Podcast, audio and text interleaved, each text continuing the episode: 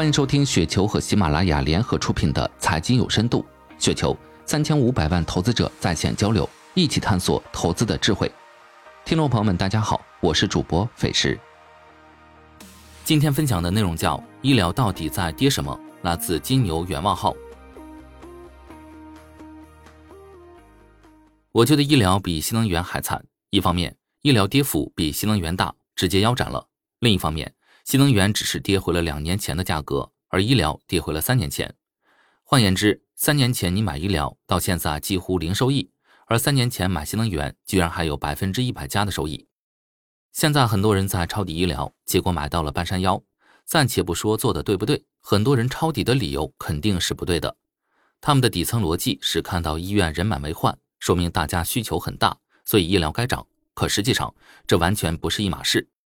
我们来看看医疗指数的前十大成分股，这里面最贴近大家所理解的医院人很多的，也只有一家眼科医院——爱尔眼科和一家牙科医院——通策医疗，而且只能算是勉强贴近。毕竟眼科和牙科多数时候只是一种对美的需求，并非大部分人挤进医院的主要原因。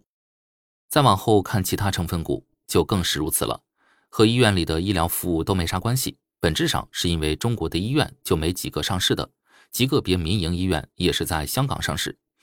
那么问题来了，医疗基金里的医疗股既然不是医院，实际是些什么公司呢？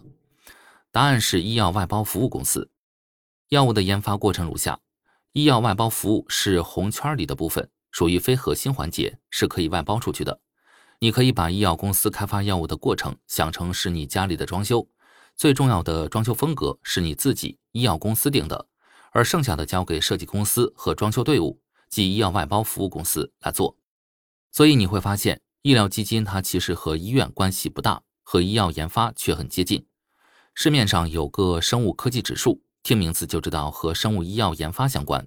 生物科技指数和医疗指数过去三年的走势几乎是一样的，而基金经理管理的主动医疗基金走势和医疗生物科技指数也非常接近。最典型的就是葛大姐的中欧医疗。总之，如果你以为买医疗基金买的是医院里的巨大人流，那可就大错特错了。而且这里面逻辑很可能是相反的。老龄化加深，医院里的人越来越多，这是一个典型的民生问题。国家一定会想办法控制费用。大家去医院主要就两块费用，一个是医生的服务费用，一个是药物器械的费用。咱们国家医生的服务费已经压到很低了，还能压的就是药物和器械的费用。所以很有可能是医院人越多，需求越大，药物和器械的价格被压得越低。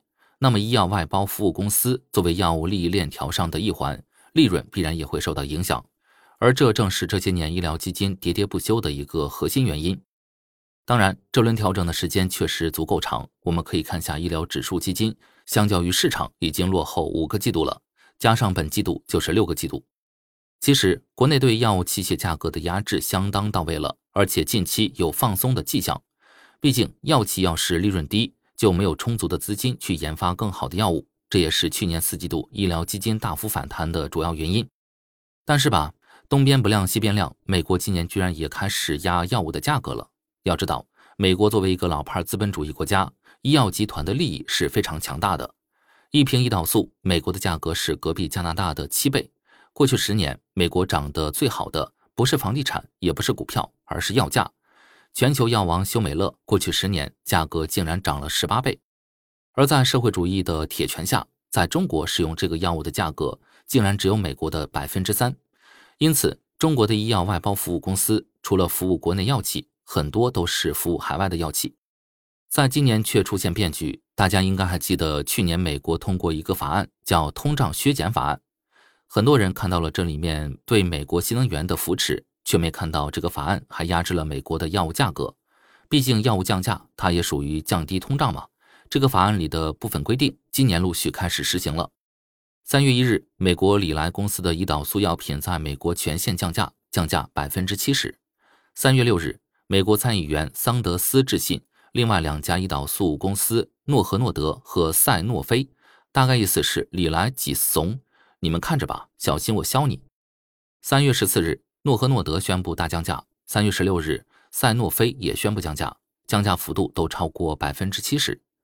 大家可以去看医疗指数的走势，这几天中国这边的医疗股都崩了。顺便一提，桑德斯是什么人呢？他的威力怎么会这么大？他是美国历史上第一位信奉社会主义的参议员。那年民主党内部竞选，他硬是靠着全美百姓捐款，无任何财团支持，差一点点超过希拉里。如果他赢了，那我们一六年看到的将会是桑德斯和川宝的对决。所以进入二零二三年，特别是三月份，中国这边的医疗指数就一直跌，主要跌的就是这事儿。要是美国也开始控制医药费价格了，那中国的医药外包服务公司自然不会好过。要我说，现在的医疗机和中概机有点像，属于命运时不时被别人握在手里的那种，最难受。结局可能会像，也许跌出一个极度悲观的超低价，出现一次历史性的买入机会。最后总结一下，买医疗，首先你要知道自己买的是什么，其次要慎重，不要随便建仓，最后徐徐图之，等待天明。以上就是今天的全部内容，感谢您的收听。